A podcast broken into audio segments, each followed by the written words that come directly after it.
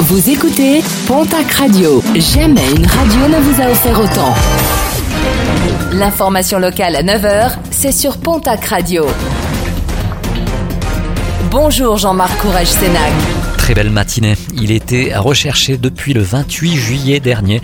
Un jeune Parisien de 23 ans s'est rendu de lui-même à la gendarmerie de Saint-Vincent de Tyros.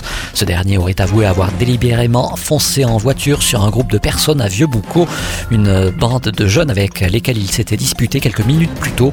Un policier municipal et une autre personne avaient été blessés.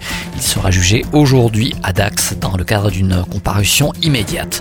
Un geste désespéré samedi au barrage de Cap-de-Londe dans les Hautes-Pyrénées. Un septuagénaire s'est jeté dans le vide depuis l'ouvrage d'une hauteur de 80 mètres. L'alerte a été donnée par des promeneurs témoins de la scène. Les secours arrivés sur les lieux n'ont pu que constater le décès de cet homme originaire de Gironde.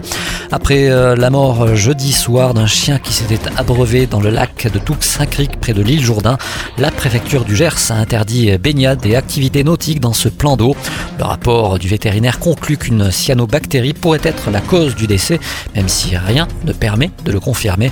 Des analyses de l'eau sont en cours pour lever le doute. Ces micro-organismes peuvent provoquer chez l'homme des conjonctivites, des irritations de la gorge et des oreilles, des maux de tête, des diarrhées, de la fatigue et des vertiges. Un mois de juillet plutôt positif pour les Hautes-Pyrénées, c'est du moins le constat dressé par les responsables de la centrale de réservation de Hautes-Pyrénées Tourisme Environnement. Le chiffre d'affaires des mois de juin et juillet aurait été doublé par rapport à l'an dernier et depuis le début de l'année, une hausse de 5% aurait été enregistrée. Seule ombre au tableau, la ville de Lourdes où la fréquentation est quasi nulle.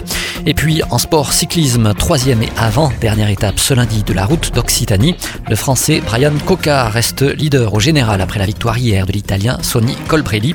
Aujourd'hui, une étape de plus de 163 km attend les coureurs entre Saint-Gaudens et le col de Béred. Outre ce col, deux autres difficultés seront au programme, notamment la montée du port de Balès ainsi que le col de PR Sourde.